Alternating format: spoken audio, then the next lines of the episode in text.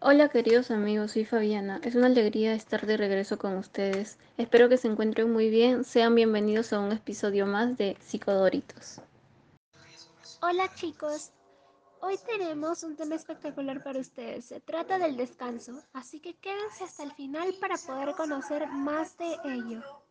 Sí chicos, y para ello tenemos un invitado especial. Bienvenido Jan. Hola Fabiana, ¿qué tal? Eh, también un saludo para todas las personas que están oyendo. Muchas gracias por el espacio. Es un placer estar nuevamente con ustedes. El placer es todo nuestro, Jan. Gracias. Hoy hablaremos sobre el descanso. ¿Nos podrías comentar sobre el tema, por favor? Con todo gusto, Andrea. Bueno, mm, el descanso es un estado de actividad mental y física reducido, ¿no? Eh, aunque muchas veces cuando uno escucha de descanso, lo relaciona inmediatamente con dormir. Pero en realidad no solamente dormir es descanso. Al realizar esta acción mm, experimentamos la sensación de frescura, rejuvenecimiento y también nuestras energías son recuperadas para poder continuar con nuestras actividades cotidianas. Asimismo, el descanso no, no solamente es eh, inactividad, también requiere tranquilidad, relajación sin estrés emocional y liberación de ansiedad. Así que cuando una persona descansa, mm, se encuentra mentalmente relajada, libre de ansiedad y está físicamente calmada. Es curioso porque últimamente em, se aprecian muchos casos de personas que no pueden descansar, no pueden conciliar el sueño.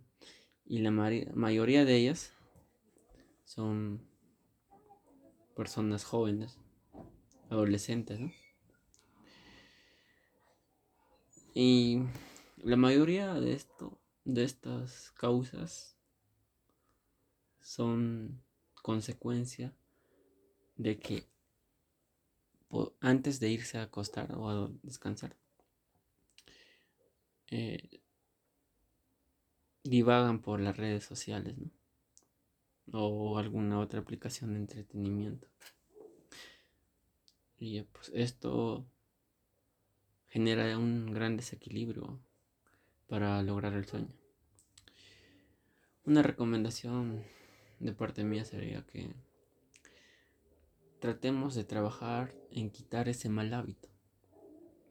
Porque al no dormir nuestras horas adecuadas, descansar las horas adecuadas, estamos haciéndonos un daño, ya sea físico o mental también.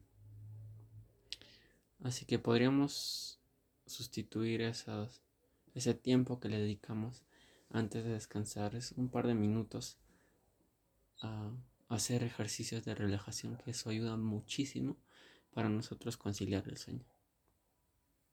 Ciertamente, no solo el dormir es descansar, ¿Y cuáles son sus beneficios y los riesgos? Muy buena pregunta, Andrea. En realidad em, son innumerables los beneficios, pero los más importantes o resaltantes son la mejoría de la memoria, ya que al dormir em, se fortalece las conexiones neuronales. También eh, protege el corazón. Un estudio reciente afirma que los insomnes tienen tres veces más probabilidades de sufrir una insuficiencia cardíaca que los que duermen. Asimismo, reduce la depresión, ya que cuando dormimos el cuerpo se relaja. Y esto facilita la producción de melatonina y serotonina. Estas hormonas eh, contrarrestan los efectos de las hormonas del estrés, la adrenalina y el cortisol. Y nos ayudan a ser más felices y emocionalmente más fuertes.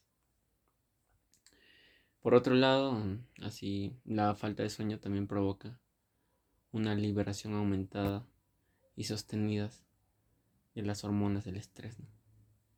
En consecuencia, nuestra salud mental se ve afectada severamente, al igual que nuestro rendimiento físico, que se reduce considerablemente.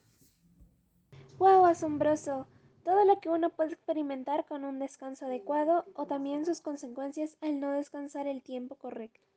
Muchas gracias, Jan, por acompañarnos el día de hoy. Muchas gracias al público que nos estuvo acompañando estas cuatro sesiones. Espero que les haya gustado. Pronto volveremos con más temas para ustedes. Hasta la próxima.